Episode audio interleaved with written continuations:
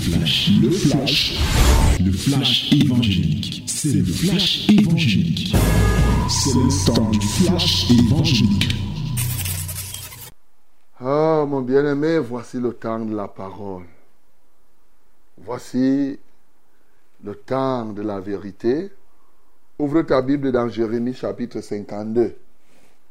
Jérémie chapitre 52. Et nous allons lire tout le chapitre. My beloved, this is uh, the special time of the word. Open your Bible in the book of Jeremiah, chapter 52. That is the last chapter of the book of Jeremiah. Alors, nous lisons donc euh, notre dernier chapitre, le chapitre 52 de Jérémie. Et donc, euh, nous le faisons tous ensemble au nom de Jésus. 1, 2, 3. Sédécias avait 21 ans lorsqu'il devint roi et régna 11 ans à Jérusalem. Sa mère s'appelait Amoutai, fille de Jérémie de Libna. Il fit ce qui est mal aux yeux de l'Éternel, entièrement comme avait fait Joachim. Et cela arriva à cause de la colère de l'Éternel contre Jérusalem et contre Juda, qu'il voulait rejeter de devant sa face. Et Sédécia se révolta contre le roi de Babylone. La neuvième année du règne de Sédécia, le dixième jour du dixième mois, Nebuchadnezzar, roi de Babylone, vint avec toute son armée contre Jérusalem. Ils campèrent devant elle et élevèrent les retranchements tout autour. La ville fut assiégée jusqu'à euh, la onzième année roi Sédécia. Le neuvième jour du quatrième mois, la famine était forte dans la ville et il n'y avait pas de pain pour le peuple du pays. Alors, la brèche fut faite à la ville et tous les gens de guerre s'enfuirent et sortirent de la ville pendant la nuit par le chemin de la porte entre les deux murs près du jardin du roi, tandis que les Cadéens environnaient la ville. Les fouillards prirent le chemin de la plaine. Mais l'armée des Chaldéens les poursuivit. Le roi et ils atteignirent Sédécia dans les plaines de Jéricho et toute son armée se dispersa loin de lui. Ils saisirent le roi et le firent monter vers le roi de Babylone, à dans le pays de Hamath, et il prononça contre lui une sentence. Le roi de Babylone fit égorger les fils de Sidécia en sa présence. Il fit aussi égorger tous les chefs de Juda à Ribla. Puis il fit crever les yeux à Sédécias et le fit lier avec des chaînes des reines le roi de Babylone l'amena à Babylone et il le tint en prison jusqu'au jour de sa mort. Le dixième jour du cinquième mois, c'était le 19 c'était la 19e année du règne de Nebuchadnezzar, roi de Babylone, Nebuzaradan, chef des gardes, au service du roi de Babylone, vint à Jérusalem il brûla la maison de l'Éternel, la maison du roi et toutes les maisons de Jérusalem. Il livra au feu toutes les maisons de quelque importance. Toute l'armée des Chaldéens qui était avec le chef de garde démolit toutes les murailles formant l'enceinte de Jérusalem. Et Bouzaradan, chef de garde, amena captif une partie des plus pauvres du peuple, ceux du peuple qui étaient ceux du peuple qui étaient demeurés dans la ville, ceux qui s'étaient rendus au roi de Babylone et le reste de la multitude. Cependant, Nebuzaradan, chef de garde, laissa comme vignerons et comme laboureurs quelques-uns des plus pauvres du pays. Les Chaldéens brisèrent les colonnes des reins qui étaient dans la maison de l'Éternel les bases, la mère des reins, qui étaient dans la maison de l'Éternel, et ils en emportèrent tous les reins à Babylone. Ils prirent les cendriers, les poêles, les couteaux, les coupes, les tasses et tous les ustensiles des reins avec lesquels on faisait le service.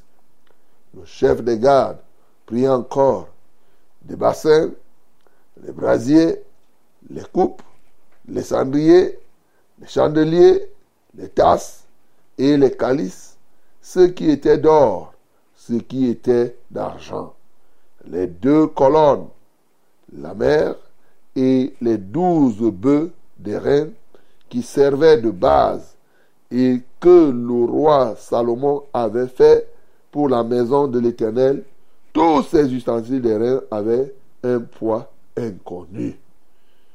La hauteur de l'une des colonnes était de 18 coudées et un cordon de 12 coudées l'entourait.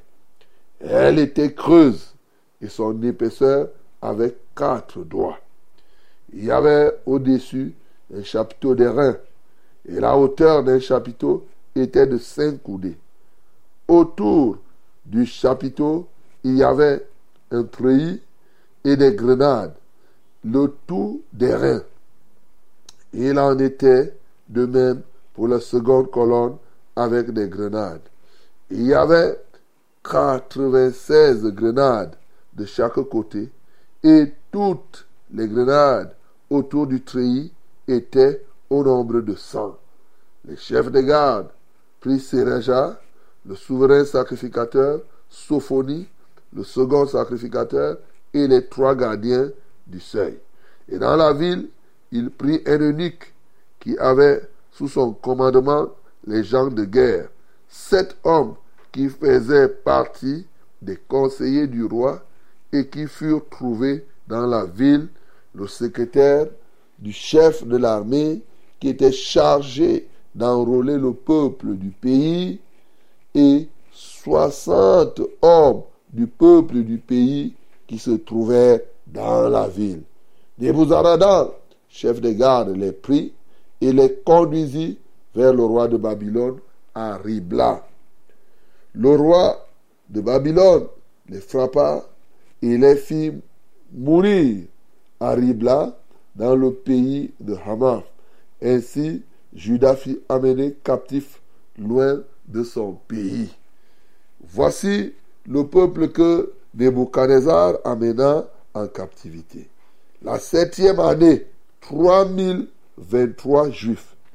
La dix-huitième année de Nebuchadnezzar, il amena de Jérusalem 832 personnes. La 23e année de Nebuchadnezzar, Nebuzaradan, chef des gardes, amena 745 juifs. En tout, 4600 personnes. La 37e année de la captivité de Joachim, roi de Juda, le 25e jour du 12e mois, le 25 décembre, Évil Mérodac, roi de Babylone, dans la première année de son règne, releva la tête de Joachim, roi de Juda, et il fit sortir de prison. Il lui parla avec bonté et il mit son trône au-dessus du trône du roi qui était avec lui à Babylone. Il lui fit changer ses vêtements de prison et Joachim mangea toujours à sa table tout le temps de sa vie. Le roi de Babylone pourvu constamment à son entretien journalier jusqu'au jour de sa mort tout le temps de sa vie. Amen. Bien-aimé, voilà le dernier chapitre du livre de Jérémie. Qu'est-ce que tu as constaté dans ce chapitre? Si tu lis ce chapitre, c'est l'un des rares chapitres de Jérémie où il n'est pas écrit ainsi parle l'Éternel. Regarde, on te dit livre de Jérémie, mais tu ne vois pas la prophétie ici. Ainsi par l'Éternel, c'est rare. J'ai dit, c'est l'un des rares chapitres. Partout là, Jérémie, c'est ainsi parle, ainsi parle l'Éternel. Dieu dit ceci, Dieu dit cela. Et à la fin, on nous donne quasiment comme l'histoire de la déportation du peuple d'Israël. Pour nous situer dans tout ce que nous avons vu. Et surtout pour expliquer certaines choses que nous déclarions, que nous disions, que nous comprenions, à dire le contexte dans lequel la déportation s'est déroulée. Voilà ce que ce chapitre est en train de, nous dire. Bien sûr, le tout, ce n'est pas, pas, pas une narration gratuite. Ce n'est pas une narration inutile. Ça a un objectif précis. Donc, mon bien-aimé, ce matin, il est question de te resituer pour encore bien comprendre le contexte au travers de, de ce point, afin de comprendre l'essentiel du livre de Jérémie, ça c'est d'un, et bien sûr de comprendre la conclusion qui est tirée déjà par la déportation telle que nous voyons, et bien entendu par le fait de ce que quand le successeur de Nebuchadnezzar a pris, il a relevé Joachim qui était là. Et désormais, il pouvait vivre, il pouvait manger du pain, il pouvait avoir de nouveaux vêtements. Voilà ce, qui est dit sur le plan du contexte. Maintenant, il y a plusieurs leçons. C'est un livre qui se veut historique, hein, ici, là. Alors, donc, euh, l'une des premières choses qui me marque ici, c'est que certaines, euh, on a déjà dit ce qui nous marque. Maintenant, lorsqu'on continue, on voit qu'il y a des choses ici qui sont dites qui avaient déjà été écrites dans le livre. Par exemple, dans Jérémie 39, nous voyons là qu'il y a déjà hein, toute l'histoire, toute l'histoire de Sédicia, comment Jérusalem a été pris, comment il a fui et tout et tout, comment on a crevé ses yeux, on a tué les autres. On avait déjà lu ça. Voilà. Donc, euh, ça, ça, ça vient simplement nous rappeler pour les éléments de conclusion. Bien-aimés dans le Seigneur, l'une des premières choses que nous pouvons, nous pouvons comprendre ici, déjà au travers de la déportation, parce que les autres, c'est des faits historiques. Il faut qu'on tire rapidement des leçons. La première chose, c'est que la Bible nous dit clairement qu'il y a eu trois déportations. J'ai été marqué par ça. Une première déportation qui a eu lieu effectivement à la septième année, quand Nebuchadnezzar a pris le pouvoir. Là, 3023 juifs ont été amenés. À la 18e année, c'est-à-dire 11 ans après, il y a eu une autre déportation. Et bien sûr, à la 23e année, c'est-à-dire que pratiquement 5 ans après, de la 7e à la 23e année, c'était le temps de la déportation. Il faudrait, ça dit, c'est que je vous avais expliqué que c'est comme on déportait les esclaves souvent. La traite négrière ne s'est pas faite en un jour. Tous les Africains qu'on a amenés aux Amériques pour travailler, ce n'était pas en un jour. Non, c'est un peu ça. Mais tu sais pourquoi je te rappelle cela? Pourquoi je tiens à ce que tu aies ça à l'esprit? Ce n'est pas seulement pour que tu saches que ça s'est passé par étapes. Mais c'est surtout une grande leçon que je veux que tu tires ici.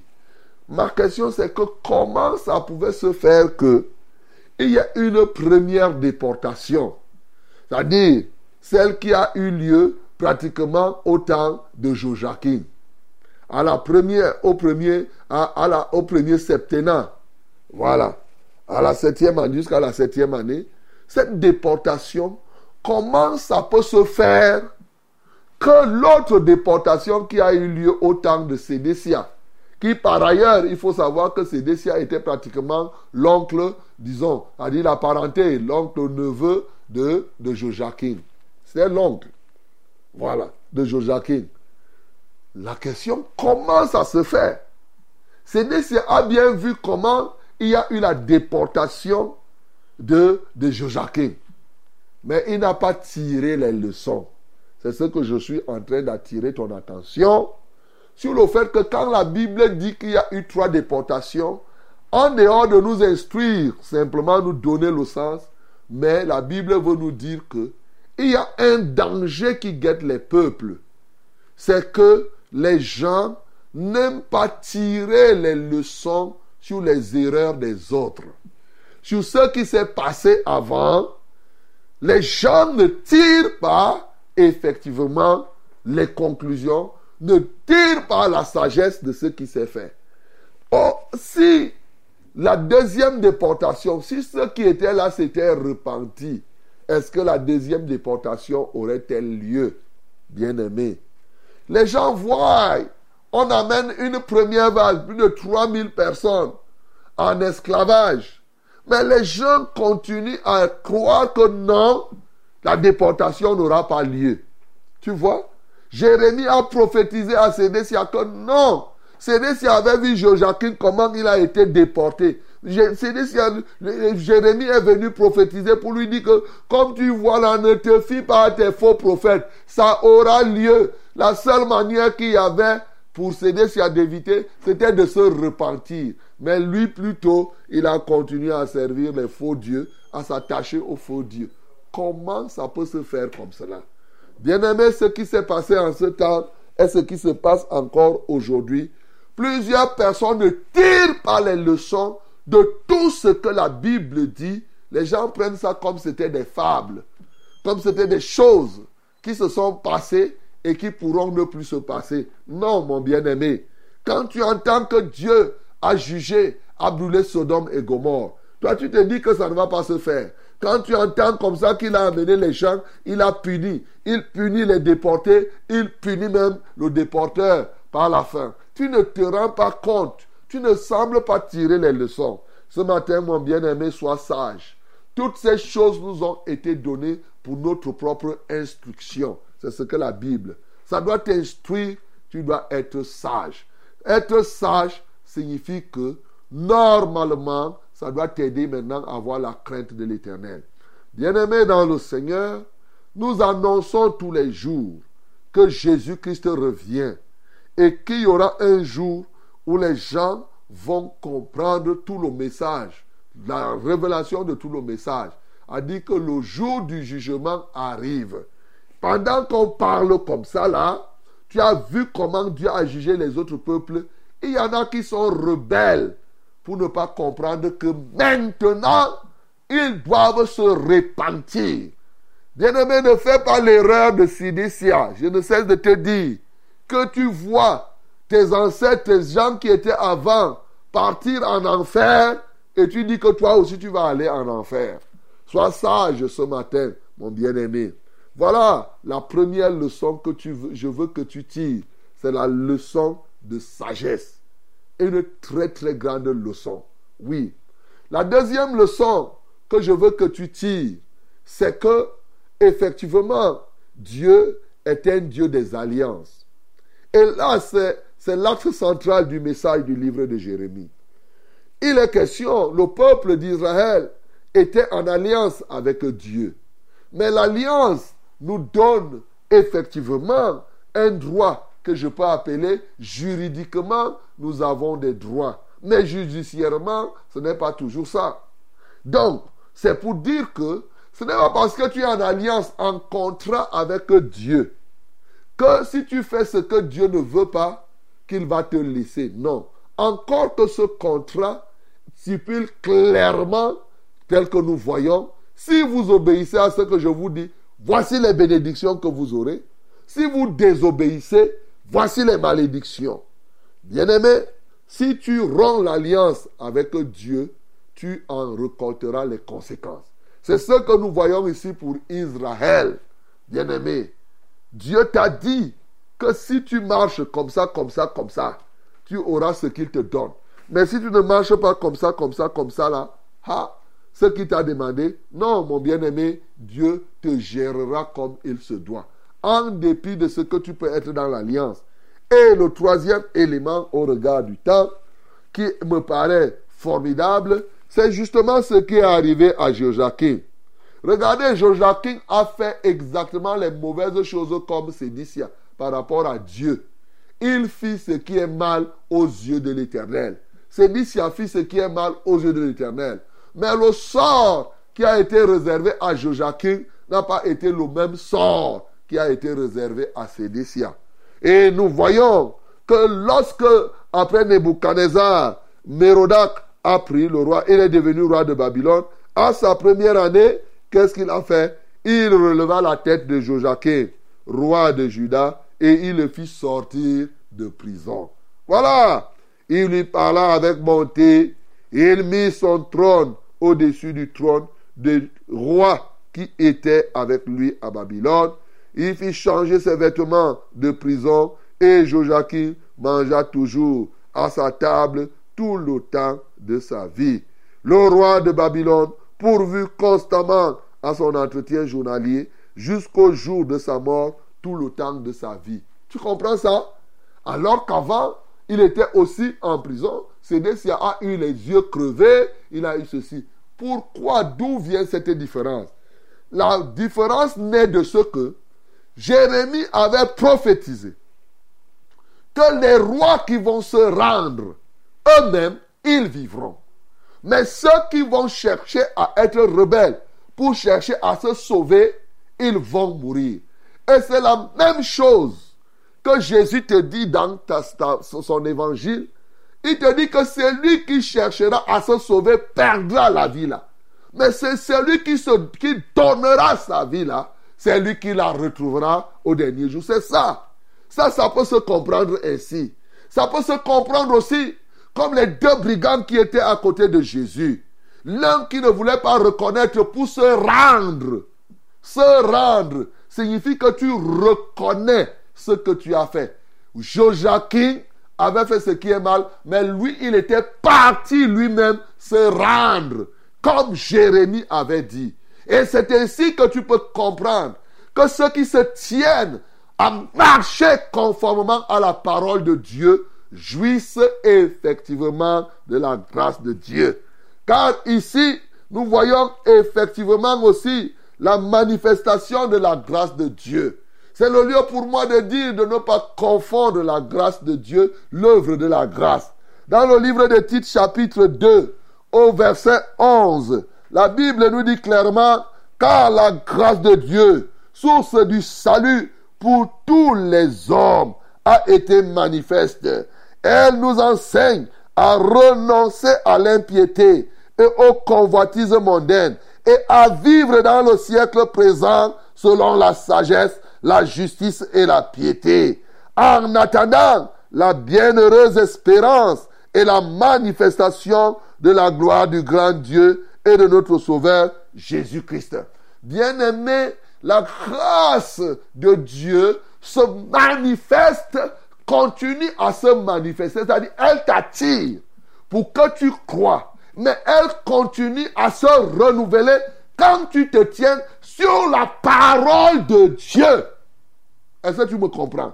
Sur la parole de Dieu. Donc, il ne faudrait pas, sur le prétexte de la grâce, faire le contraire de ce que la Bible te dit. C'est pourquoi il dit, elle nous enseigne à renoncer à l'impiété et au convoitisme mondain et à vivre dans le siècle présent selon la sagesse, la justice et la piété et la piété.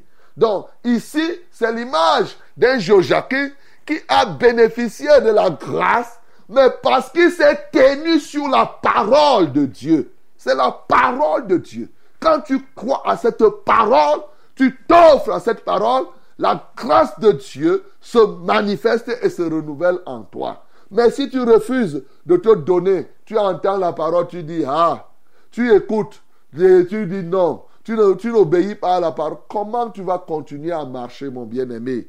Ce matin, je voudrais que tu comprennes ces choses. Oui, les deux brigands étaient à, la droite et à la gauche de Jésus. Il y a un qui a reconnu, il s'est rendu. Et lui, il est allé au paradis avec Jésus. L'autre a été têtu. Le têtu ici, c'est Sédécia. C'est l'image, hein, je ne vous... ça c'est maintenant la compréhension. Joachim, c'est celui qui dit que, bon, comme la parole de Dieu dit, je me rends. Moi, je reconnais. Je reconnais que ceci s'est rendu à la fin. Ça a beau durer, mais à la fin, à la 37e année, il a été, 37e année du règne de Nebuchadnezzar, il a été restauré. Et là, il était au-dessus des autres parce qu'il s'était rendu. Les autres ont été têtus, alors que Jérémie a bien prophétisé comment il devait se comporter. C'est le lieu pour moi de t'interpeller ce matin. Que fais-tu avec la parole que tu as suivie ici? Tout ce que je t'ai enseigné sur Jérémie, qu'as-tu fait de cela, mon bien-aimé? Ce matin, tu peux te confier à la grâce de Dieu. Tu peux comprendre que la grâce de Dieu est encore disponible. Mais la grâce de Dieu te donne davantage des droits, comme l'alliance. L'alliance te donne des droits, oui. Mais pour bénéficier de tes droits, tu les actives en marchant comme la parole de Dieu te demande. C'est comme cela qu'effectivement la grâce de Dieu va continuer à se renouveler. Jésus-Christ de Nazareth étant cette grâce-là, il est venu se donner lui-même pour que lui-même vive en nous et que nous marchions toujours pur triomphant. Que le nom du Seigneur Jésus-Christ soit glorifié. C'était C'était le flash, le flash évangélique. C'était le flash évangélique.